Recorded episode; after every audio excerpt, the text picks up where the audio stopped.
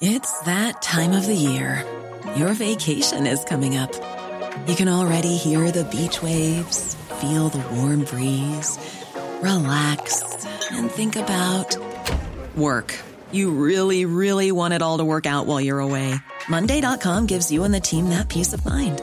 When all work is on one platform and everyone's in sync, things just flow wherever you are. Tap the banner to go to Monday.com.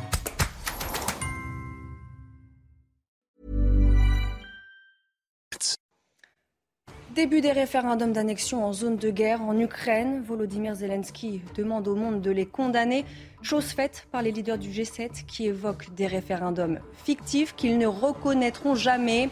En cas d'annexion de territoires ukrainiens par la Russie, le président américain Joe Biden a lui promis une réponse rapide et sévère. Restez bien avec nous, on y revient dans quelques instants sur CNews. Retrouvez tous nos programmes et plus sur cnews.fr.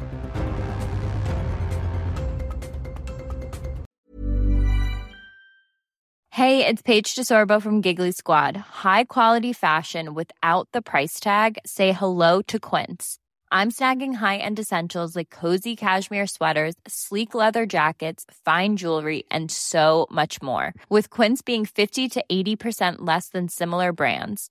And they partner with factories that prioritize safe, ethical, and responsible manufacturing. I love that. Luxury quality within reach. Go to quince.com slash style to get free shipping and 365 day returns on your next order. Quince.com slash style.